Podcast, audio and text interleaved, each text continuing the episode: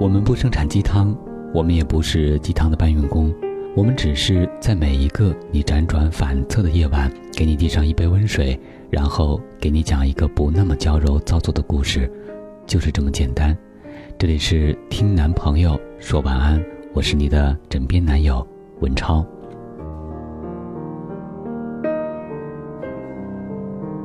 认识我初恋的时候，他才十八岁。那天在学校迎新，一抬头就看见他。背着双肩包，扎着马尾辫，一双眼睛灵动而美丽。那是我第一次见到他，只觉得武侠小说里写的一双杏眼，大概就是他吧。后来就开始追他，原本以为像这样美丽的女生，身边不乏男生献殷勤，应该很难追。但是结果恰好相反，他确实有很多男生追，却并未和任何一个人暧昧。后来我终于如愿以偿，成为他的男朋友，并且恋爱五年，成功逃过了毕业分手的魔咒。毕业那天，他爸打电话说在老家给他找了铁饭碗，他摇摇头，一本正经地跟我说。他胸怀这么大，要出去看看。我笑了笑，故意看了看他的胸，没觉得呀。他笑着追着打我。我们一同在上海打拼，租了一间小房子，在很长一段时间以内，我都觉得自己很幸运，也庆幸自己喜欢的人也喜欢我。客观来讲。她是我认识的少有的美丽与善良的女生。我和她认识的时候，彼此家境都不富裕，在学校的时候还好，大家都比较单纯，这些问题也很少显现出来。毕业后工作，有些矛盾就慢慢显现出来了。作为一个美丽又优秀的女生，她有很多优点，不现实。不拜金，积极努力，喜欢什么总会靠自己努力去得到。她是一个很感性的姑娘。当然，她同时也具有大多数女生所具有的通病，那就是矫情，爱折腾。逛街的时候得帮她拎包，在她很困不想洗脸的时候，会央求你用湿毛巾帮她擦脸。外出吃饭的时候，总是会纠结去这家还是那家，往往到了之后又改变主意，总是喜欢在网上想方设法找便宜的代金券。有时候我特别不能理解，就吃个饭而已，花一个小时在网上找代金券多费劲啊！不过他却依旧乐此不疲。和他分开，主要还是觉得他太粘人了，有时候让你感觉没有自己的生活，常常会打电话发信息询问在哪儿和谁在干嘛。终于在一次夺命连环 call 之后，我和他分手了。其实后来想想，分手的原因不只是觉得他太粘人了。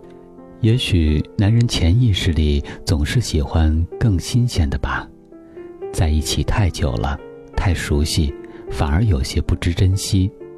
于是这个时候，所有的小事情都变成缺点了，放大到一定程度就会膨胀。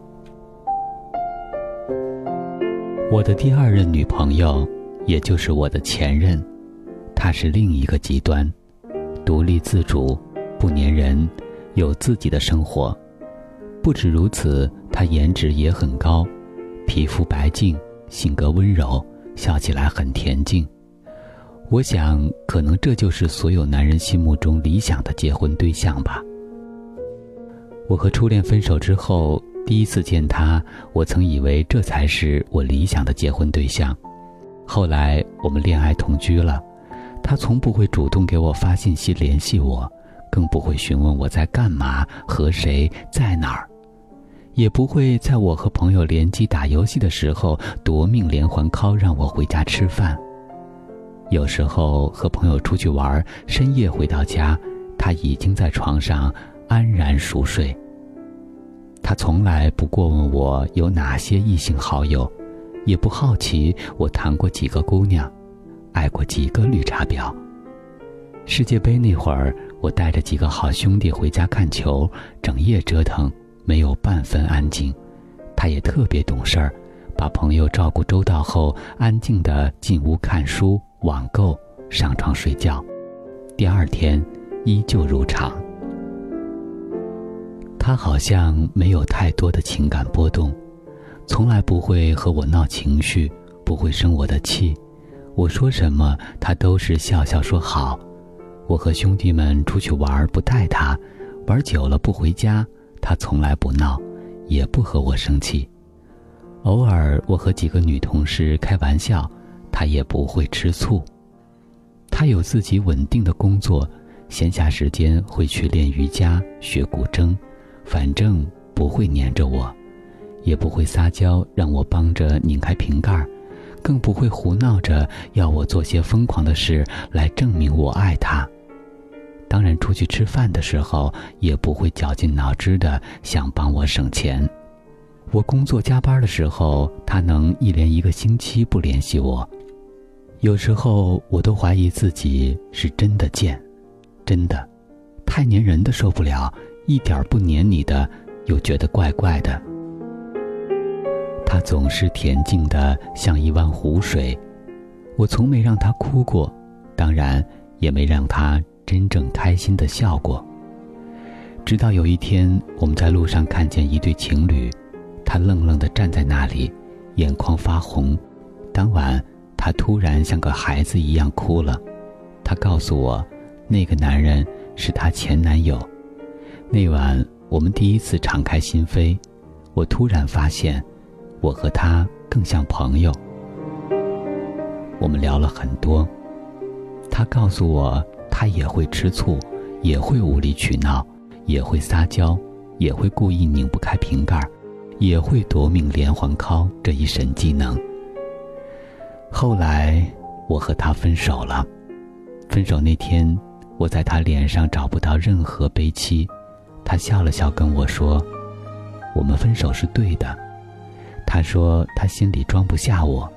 他说相信我，如果一个姑娘不会吃醋，不会耍小性子，能坚持一周不联系你，那她肯定是不在意你的。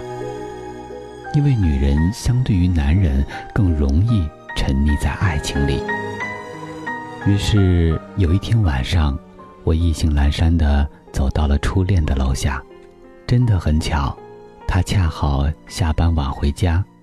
就那样，在分开两年后，我们相遇了。很难想象，我们竟然能平静地散步。他变了很多，两年的时间，他已经足够成熟。看上去也有了些优雅的味道。他说他晋升了，这本在我意料之中。他本来就是那样优秀。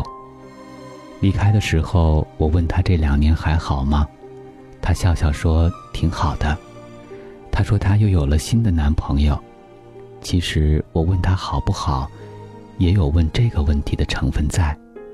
我想我终究还是错过了什么。那晚离开的时候，我跟他说：“那些年我很抱歉。”他笑了笑，说：“其实每次夺命连环 call 的时候，他也很讨厌那个自己。不过，他忍不住。他说自己现在依旧会很在意。”我笑了笑，最后跟他挥手再见。我想，如果让我重新选。我还是会要一个会为我哭、为我笑、会吃醋、会因为我做蠢事而撅嘴的姑娘。我要这样的姑娘，我要能感受到她爱我的姑娘。那种理想型的姑娘，不粘人、独立、有自己的生活，不会干涉你的私生活，不会要你陪着他东南西北到处乱逛，并且还很爱你的姑娘。这样的姑娘。有女朋友没有？当然，去掉最后一点，他很爱你，还是可以有的。今天的故事节选自《我们始终独自行走在这个世界》，作者是叨叨。如果想更多的了解他，可以关注他的微信公众号“青葱白纸”。如果你喜欢我的声音，喜欢我的阅读，也可以关注男朋友 FM 的微信公众号 “Boys FM”。我是今晚的主播文超，感谢编辑小满，我们在此月色浓妆伴你入眠，晚安，宝贝。